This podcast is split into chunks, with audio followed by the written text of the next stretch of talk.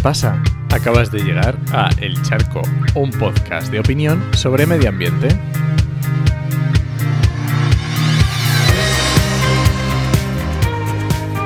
Soy Enoc Martínez, ambientólogo y profesional del medio ambiente, porque trabajo y me he formado para ello, y hoy voy a opinar sobre el GLP y el cambio climático. Pero primero voy a explicar un poco a qué viene este charco, ¿vale? Y es que esta semana justo me encontré, estamos a finales de, de noviembre de 2020, una noticia que decía, los vehículos nuevos que emplean combustibles fósiles recibirán subvenciones de hasta 15.000 euros. Y dije, ¿pero qué? ¿Cómo? ¿Qué, ¿Qué es esto? ¿Cómo puede ser? Y es que resulta que la noticia explica que en Andalucía el plan MOVES 2, que ya hablé del plan MOVES este en el charco 16, se aplica algo diferente al resto del Estado o a lo que el Estado tenía previsto, ¿vale? Y es que incluye ayudas de hasta 13.500 euros para la compra de coches con combustible GLP. Si no sabes qué es el GLP, ya, mm, bueno, ya sabes que es un combustible, luego, luego te cuento. Y entonces, eh, ¿por qué Andalucía sí y el Estado no? ¿Qué pasa aquí? Pues es que el Estado evitó las ayudas al GLP porque el GLP ya tiene una fiscalidad muy baja los impuestos al gas eh, son más pequeños que el gasoil y la gasolina, cuando el precio de los coches de diferentes tecnologías es más o menos similar. Bueno, ya sabes que el GLP, la primera G, es un gas.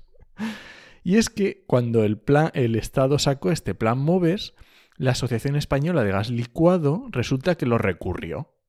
Y el Supremo justo estaba buscando una noticia y dice el Supremo avala dejar fuera de las ayudas del Plan MOVES de 2019 a los vehículos ligeros de gas. O sea que el Estado dijo que no, el Supremo dijo que perfecto, que no había ningún problema, que para adelante. Pero resulta que ahora saca Andalucía sus ayudas y dice, no, nosotros aquí nos da lo mismo. Pero venga, vale. ¿Qué es el GLP? Bueno, pues ya sabemos que es un gas y que es un combustible. GLP son las siglas de gas licuado de petróleo. Así que ya os imagináis por dónde van los tiros. Al final es una mezcla, es un gas mezcla entre butano y propano. Más o menos un 70-30, 60-40, más o menos por ahí es la proporción. Es menos contaminante que la gasolina, entre un 15 y un 25% menos emisiones de CO2, y es menos contaminante que el diésel, llegando incluso a reducir en 80% los óxidos de nitrógeno, ¿vale? Pero no es renovable. Sigue siendo un gas que sacamos del petróleo, del gas natural o, de refinería del petróleo, ¿no? Y normalmente esto se, eh, se, digamos que se impulsó como un combustible de transición hacia una movilidad cero emisiones.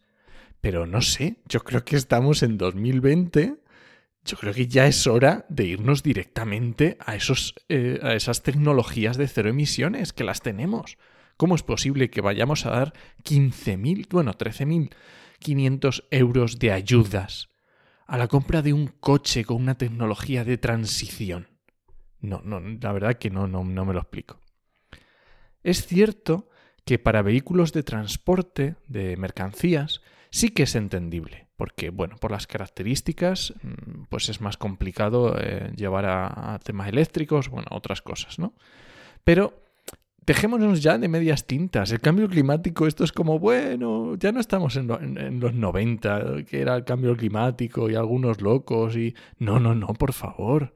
O sea, ya hay conocimiento. Tenemos otras tecnologías más eficientes tenemos las energías renovables que sabemos lo, beneficiosas que son. Por favor, ¿qué hacemos ahora subvencionando, dando ayudas para GLP, para gas licuado de petróleo?